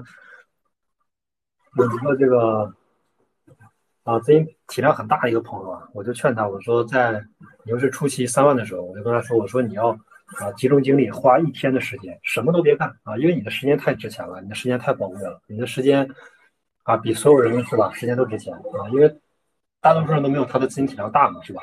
我说你这几千万美金，什么都别干，就休息一天啊，你这一天工作也没做，就休息一天，然后想好了买什么，而不是买不买，而是买什么这个问题。是吧？这个是很重要的观点，就是你在牛市初期，你每早一天、每早一周进入，你的价格的这个优势啊，就会很凸显出来。你哪怕你两周前进入的这个以太坊，那你现在这个优势都很明显。你更不用说你再早一周、早一个月啊，是吧？再早两个月，那你的价格优势会更明显。然后，呃，另外就是我们看回溯这个黄金的这个 ETF 的这个。呃，K 线是吧？它在这这个通过之后呢，两个月会有一波回调，是吧？但是不要想那些，不要想那些，在历史面前，你还要谈说几个月、几周的这个 K 线，那就是很明显是脑子特别不清醒。你是吧？牛市多少年纪的，你要考虑，非要考虑说，我这两周、我两个月我也要赚钱，是吧？我必须要这个处于一个负盈的状态啊！我这个每保证每一天都要处于负盈的状态，那不是疯了吗？是不是在现货 ETF 这么一个呃巨大的利好的这个面前，我们怎么能考虑说我要这两我两周我都要两个月我都要保证我是负盈的？那不是神经病吗？说白了啊，就是不要考虑说那两周两个月我也要处于负盈啊，哪怕它有回调，不要去想，就是一个字，熬夜就 OK 了啊。就是现货 ETF 是吧？也是整个加密圈最后的一个利好，也没有再更大的利好了。我们回溯历史是吧？期货 ETF 通过了，然后 SEC 也这个合法了，Coinbase 也成立了，那我们还有什么更大的利好能去实现呢？已经没有了。就是下一个四年到底有没有这个四年减半周期，其实都不一定。为什么？因为你现在三点一六点二五一减半，然后每十分钟产生三点一二五，三点一二五再减半啊，一点一点一点一点六几个是吧？这个数字已经可以忽略，相当于是忽略不计了。啊，那个时候主要就应该靠这个，呃，奥迪诺斯啊，靠 B 二 C 二零啊这些交易手续费去给矿工提供的这个生态价值。那你说，四年之后到底有没有这个减半周期呢？是吧？有还是没有？这个是我觉得是一个很大的问号啊。我们要啊，肯定是边走边看。但是这个首先是一个很大的问号，因为我们就说白了，所有的投资都是一个逻辑，先进来的人是吧，赚后进来人的。钱啊，都是这个逻辑，其实一样的。黄金啊，白银啊，你说你现在买黄金能赚钱吗？啊，有可能赚个百分之五、百分之十，有可能。但是你说你要赚个十倍、二十倍，有可能吗？是没有可能的。为什么？因为现在已经所有的人都知道了黄金，所有人都已经是吧？它的价值相当于共识已经扩散开了，完全扩散开来。但是当一个事情的共识没有完全扩散开来的时候，是吧？你先进来，你先买一点，是吧？然后。当它的共识在逐渐扩散、逐渐扩散，共识其实就是什么？就是资金嘛，是吧？它一旦有了共识，它就会把它的资金买到这个上面来。那一旦说 BTC 的这个现货 ETF 逐渐、逐渐这个扩散开来，那这个共识是吧？迅速就向全世界都会扩散开来。那这个共识也是最大的一个共识。那没有再再没有比这个更大的共识了。那先进来就我们先进来，现在你现在进入就算是先进入啊。我们不要说。我们现在是吧？这个场内有这么一千万人或者大几百万人，我们不要跟场内的这波人去比啊，是不是？我是不是比他早了百分之五？比他早了百分之十？比他晚了百分之十？不要跟这波人比，你要跟后面还有九千万人，是吧？后面还有九千万人在牛市的时候还会进到圈内啊，他们的热的资金会呼呼的，这个是吧？大量的流入，我们要赚的是他们的钱。我们场内的这波人其实差个百分之十、二十、三十、四十。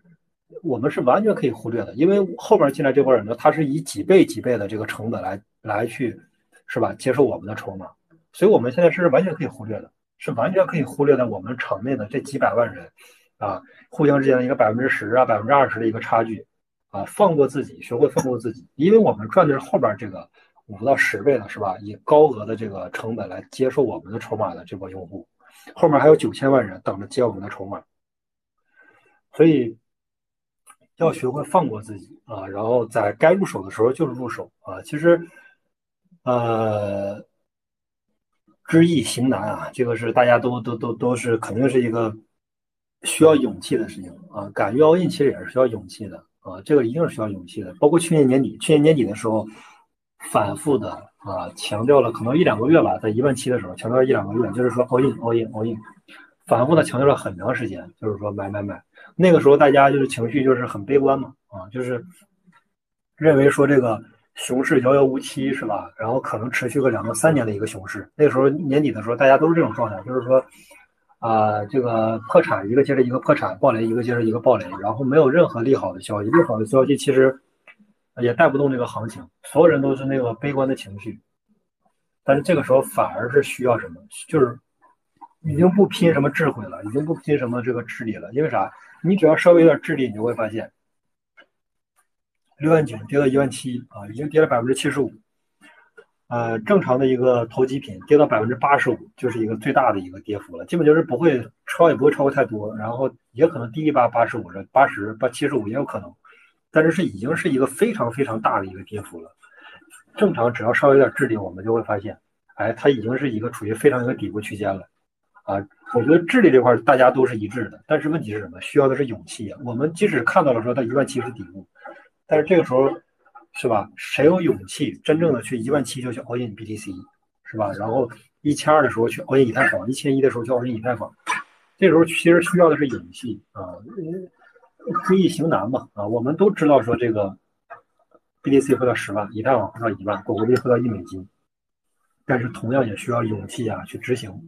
如果说我们一直说这个，呃，处于这个，我觉得是高强度的思考，但是不行动啊，我觉得很容易就会变成这个这个这个，啊，泥大的这种选手，就是什么呢？就是我老输出啊，我就是靠输出知识，然后这个这个这个获取收益，我不是靠交易啊，就是很容易会变成一个，就是说。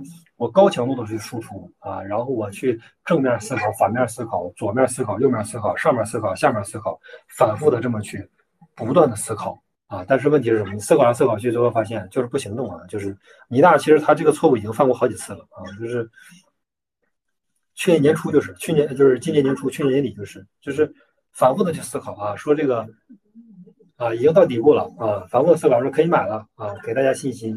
然后呢？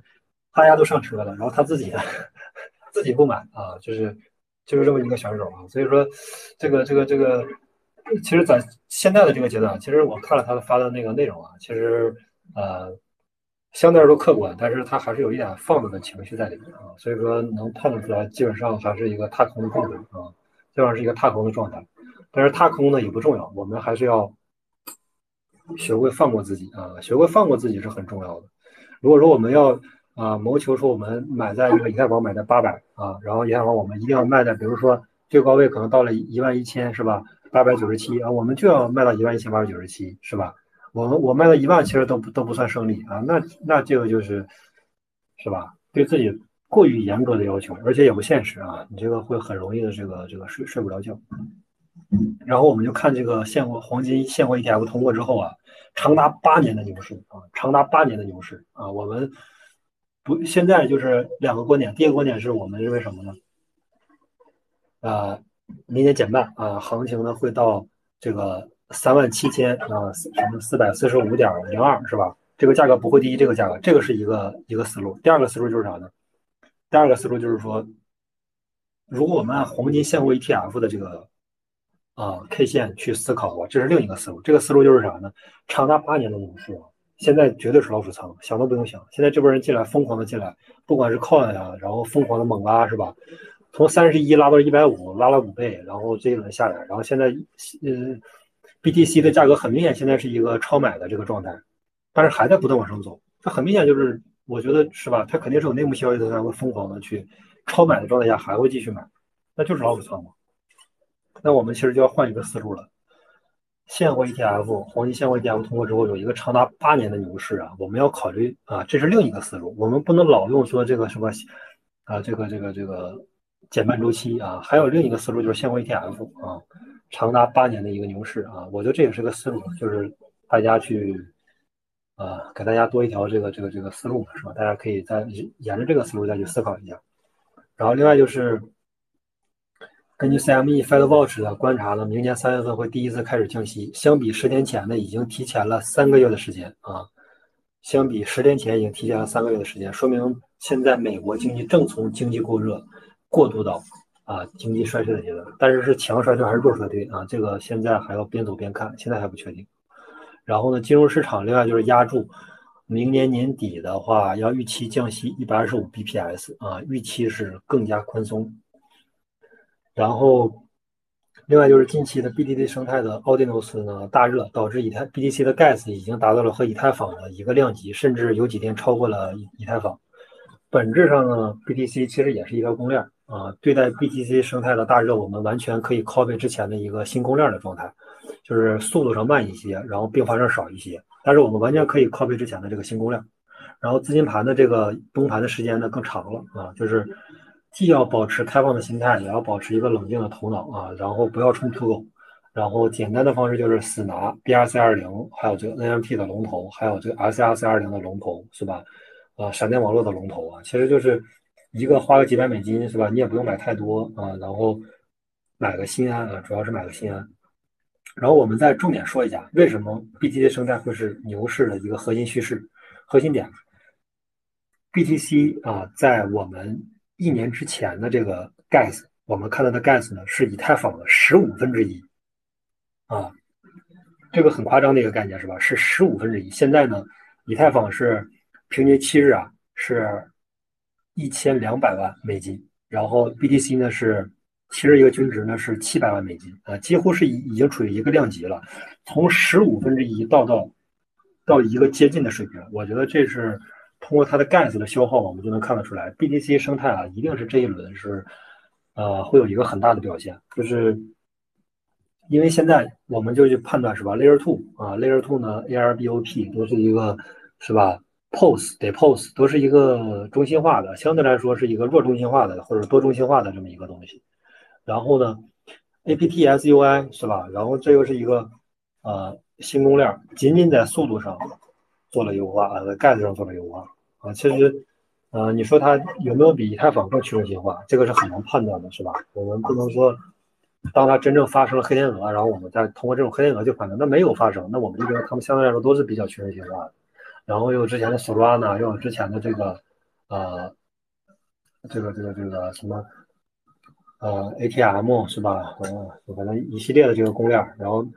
到现在呢，我觉得这一轮牛市很大概率啊是要炒这个 BTC 生态上的趋势，因为同样一个项目在 BTC 生态上，它能炒个，是吧？就是你你如果你在以太坊上炒俩月，在 BTC 生态上可能就得炒六个月啊，甚至是说呃八个月，时间更久，因为它速度慢嘛，啊速度慢很多，所以嗯一个同样的一个项目在 BTC 生态的周期会更长啊，它玩的时间会更久，所以大家我觉得会对 BTC 生态的这个容忍度也会更高。啊，然后呃，叙事性也会更强啊，然后这是一个必须生态。另外就是 Solana，其实 Solana 之前是由于这个偏见啊，没有没有看到这个，呃，现在币安是我感觉是大力扶持这个 Solana 生态的各种项目啊，因为很明显啊，这个什么 GTO 啊，就是很明显就是一个很很很明显是一个就是这种在任何一个公链都可以做的项目啊，但是它只上了索拉纳上的这个项目。就是说，没有在没有任何技术含量、没有任何这个呃创新的情况下啊，就是热度比较高的一个情况下，它就给上线了。所以说，呃，币安很明显现在是被打服了啊，就是这么一个状态。就是索拉纳有什么我们就支持什么，是吧？然后这个，嗯，对，目前可能就是生态上，我觉得 B G 生态和索拉纳生态这两个生态可以重点关注一下啊。B G 生态是一个自发的一个比较热的，然后索拉纳我觉得可能会。有币安这边的加持吧，然后，呃，最后还是畅想一下，畅想一下就是什么呢？我们在牛市的初期是吧？就前两天我看那个群里小伙伴也说了，他说每天看到这个账户上的这个资金在变多是吧？然后心情确实会好很多。其实，那，就是这样。如果你完整的经历了一个牛熊周期之后，你就会发现，在牛市初期啊，在牛市初期，你做好你的仓位配置，你做好你的仓位配置和你的投资啊，是多么重要的一件事儿，是多么重要的一件事儿，没有比这件事更重要的。如果你在牛市初期你配置好了币种，配置好了仓位是吧？然后未来会有两年的一个牛市，这两年呢你都会心情特别好啊，就是说你会发现每一天啊，这个这个这个心情都是一个处于一个。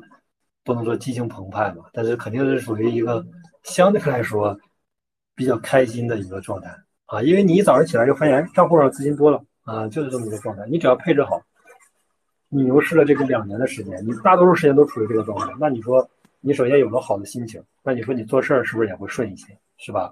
然后呢，你又资金上呢又不断的这个增加啊，又赚了很多钱，你就想想投资啊，或者想做事儿啊，又有一定的这个本金，是吧？我觉得，呃，牛市就是这样，牛市就是一个，是吧？啊，畅想未来，然后不要怕这个高啊，一定不要怕高啊，就是不要说现在现在觉得现在四万四、四万三就高了，高了之后我们就要啊逃顶啊，不要永远都不要逃顶啊，一定是按照年去逃顶。你说你刚买了两个月，你说现在已经到顶部了，这个就很明显是啊。不太可能的事情啊，呃，还有两，还有最少最少还有一年半吧，到两年的一个时间节点，慢慢去感受这两年的一个变化，慢慢感受这两年你账户上的这个资金的这个增长，慢慢感受这两年呢，啊，你的整个这个心态呀，然后整个这个资金呀，是吧？慢慢去感受啊，还有两年的时间，然后，呃，呃，最后就还是说这个，我们重复一下之前的那个观点啊。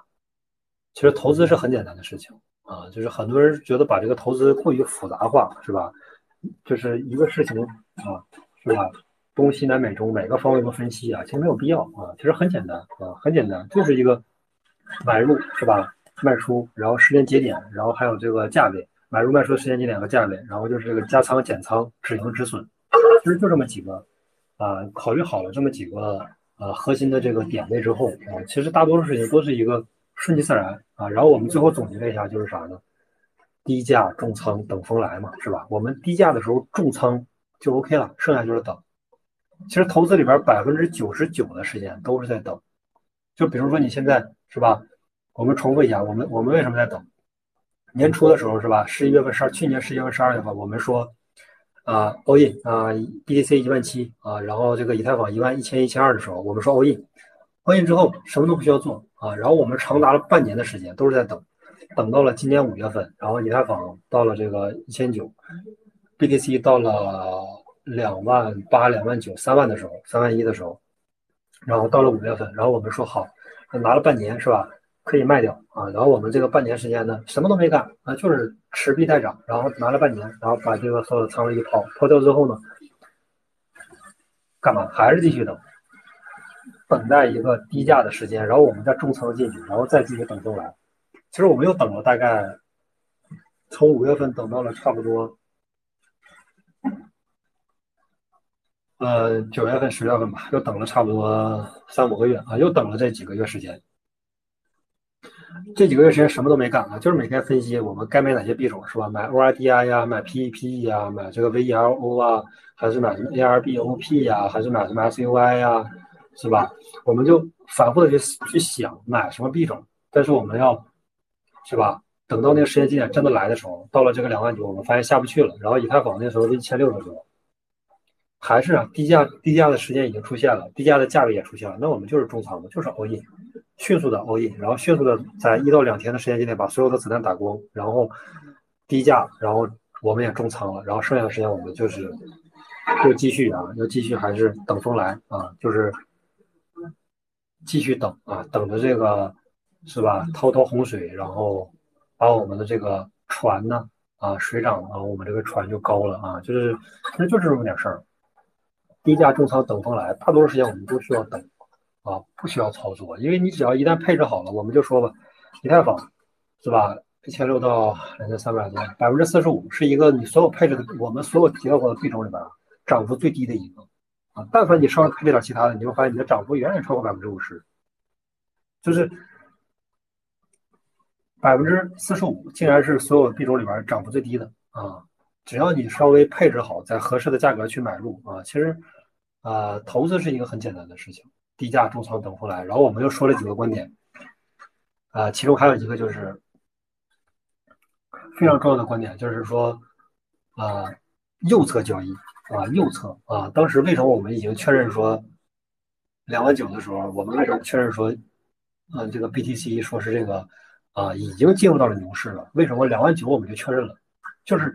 我们的右侧是啥呢？我你得有个指标啊，每个人都有不同的指标。但是马斯克目前的指标就是一个二十日线和周线的交叉线。我们一看 K 线已经突破二十日均线了，然后并且第二天又连续确认啊，那就那就已经是右侧了。那已经确认了，那我们现在已经在那确认之后我们再买。我们并不是说，哎，我们二十日均线追还还没有确认，我们之前就买入啊，并不是，我们是确认之后才买。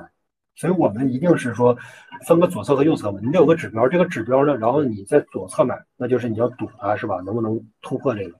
然后右侧就是它已经突破了，而且确认了一天，那我们就是吧开始买，这就叫右侧。然后我们之前讲过左侧和右侧，最后又讲了一个叫啊叫应对变化啊，比这个计划更重要，就是我们。第一，我们有计划，是吧？我们要计划，我们要计划它这个跌到两万啊，但是它不跌呀，所以它跌不下去，跌不到两万，那我们就要赶紧的调整变化，是吧？你不能说我等待它跌到一万啊，一万八跌到两万，或者跌到一万五，它都不它不下来，不下来，那我们自然就要调整方案，是吧？两万九也不是不能接受，是吧？一千六也不是不能接受啊，因为我们的目标是一万啊，现在是一千六啊，那也不是不能接受啊，也可以接受，是吧？我们预期的到一千二，它没到啊，那那怎么办？那我们就得及时调整自己的计划了。你不能说，啊，我的计划就是到一千二，我就是要等它跌到一千，以太坊跌到一千，我回来接我上车，我才我才去买，要不然我就始终不买，是吧？你的应对的这个变化是吧的能力是很重要的，你一定是比你的计划更重要，因为你的计划只有一种，我计划它涨或者是跌，但是你应的你它不一定涨啊，它不涨的时候那你怎么办？是吧？如果说你计划它跌，它它不下跌，那你就，那你也得有变化嘛，是吧？你得你得应对这个变化嘛。所以说，你的准备方案可能是几个 A、B、C、D，是吧？它一旦说不走 A 了，那你就得按 B 的思路去执行 B、C、D，然后还有是吧？每一个你都执行一下，然后，嗯，然后另外就是应对变化是吧？比计划更重要。然后之前就是说我们也考虑过说这个止盈止损嘛，是吧？现货的话是吧？如果你买的是以太和比特的情况下。其实就是在牛市初期，是吧？什么情况下会止损呢？是吧？归零就止损了啊！如果没归零的话，就一直拿着就行了。因为你买的是现货啊，你买的不是合约，不要去啊考虑什么这个现货。我其实没没怎么听过止损啊，就是说，除非是说你你呃只听过止盈，没听过说现货还止损啊。这个呃，除非你玩的是合约。现在现在这个时间时间节点是吧？牛市初期，然后你持有之后啊，就是。一直持有，然后持有到一年两年啊，然后把它卖掉，止盈啊，我们要考虑止盈的时间节点。现货啊，开玩笑啊，这个就是归零即止损啊，就是其其实本质上也是这么回事。你说现货你还考虑它说波动个五个点十个点，那那那能叫波动吗？是吧？那只能是叫一个啊微调啊，就可完全可以忽略不计的，在这个牛市的这个滔滔的这个洪水当中，是完全可以忽略的一个涨幅或者跌幅啊，然后。最后呢，就是还是，呃，看一看吧，看看这个大家有没有这个，哎，想分享的。然后呢，希望大家还是也这个跟随 Master，然后这一轮牛市下来，大家都是整体资金吧，整体资金有一个五到十倍的一个收益啊，整体资金有一个五到十倍的收益。然后如果说你配置的好，可能会更高，可能会超过十倍甚至二十倍，也有可能啊。但是我觉得你配置的就是稍微平庸一点，其实也能达到五到十倍的一个收益啊。但是如果说你配置特别好啊，其实也有可能超过二十倍，超过十倍是有可能的。但是就是希望大家是这个倍数越高越好啊。然后这个呃一直这个这个这个走到这个牛市的这个中后期，然后我们再呃头顶的时候，我们再再再希望大家就是还能在啊，还能继续跟随头顶，然后再等待下一轮再抄底啊。行了，好嘞，看那个主持人小姐姐。好嘞，谢谢 AK 哥呢，AK 哥这边真的很棒，就是就其实上两轮的一个低位，然后他都是就特别是两万九的那一天，还特地就喊我们说可不可以开一个 space，赶紧开一下，然后真的就一天之后就升到三万多了，然后呢，呃，下面有小蓝台就讲说现在无何怎么样交易都可以赚钱，这就是牛市。六万九九起，然后还有一个小伙伴说，也是说以太坊像地产一样，老人们只要买了房就可以等房租到手，然后继续买入以太坊，岂不是后来者只能给大户抬轿子？这逻辑合理吗？为后来者为什么拉不起，拉不拉起旗帜杀上东？京砍的那了 皇帝喜不快乐啊？那哥，你这个要解答一下嘛？就是说，那就是以太坊这个呃模型设计的话，会不会变成只给大户抬轿子的一个情况？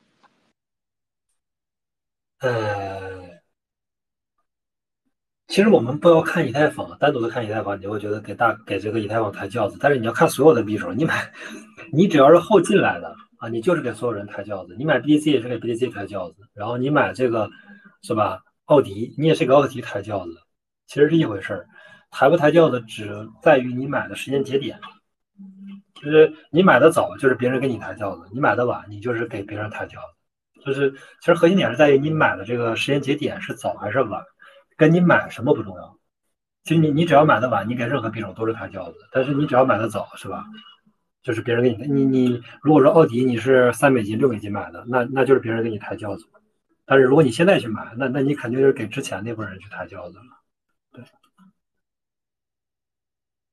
好嘞，那好，我们这边今天就到这一边啦。然后谢谢家人们，然后我们下周日，呃，也是同样时间，然后我们也会开 space 哦。如果台下的观众还或者我们的家人们还会有其他问题想问吗？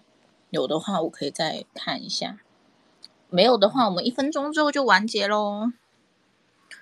然后一三七号那边是 Jacky 哥在吗？Hello Mia，是我。你要讲一下你这边吗？好啊，好啊。呃，感谢 Master 的邀请，然后也很荣幸能够持续和 Master 建立这种战略合作的关系。呃，今天的那个 AK 哥讲的也是非常中肯，然后我们之前确实也是。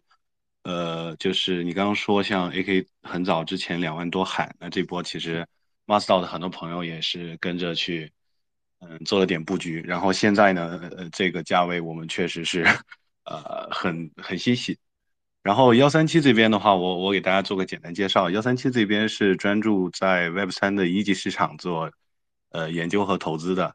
然后呢，我们是呃对接了很多北美的项目和机构。嗯，并且也成功的参投过像 SocialFi、DeFi 和很多基础设施的头部项目。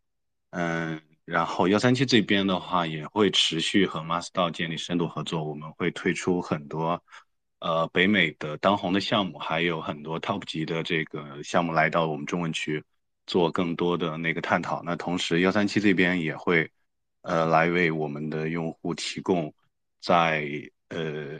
当下市场或者未来的一些一手的资讯，然后呢，也会拿到很多的这个呃超一流的这个项目额度来分享给大家。谢谢米娅，我这边就介绍到这里。好的，好的，那这边幺三七 lab 也是我们这边一个呃核心贡献者。做的一个 lab，然后呢，也现在是跟 Master 是一个合作关系，然后大家也可以点点关注，然后同时不要忘记关注 AK 哥，如果你那么久还没有关注的话，还有当然还有我们 Master，那我们就是呃下周日再见啦，谢谢大家。好嘞，感谢感谢，拜拜。拜拜拜拜，辛苦哥啦，拜拜。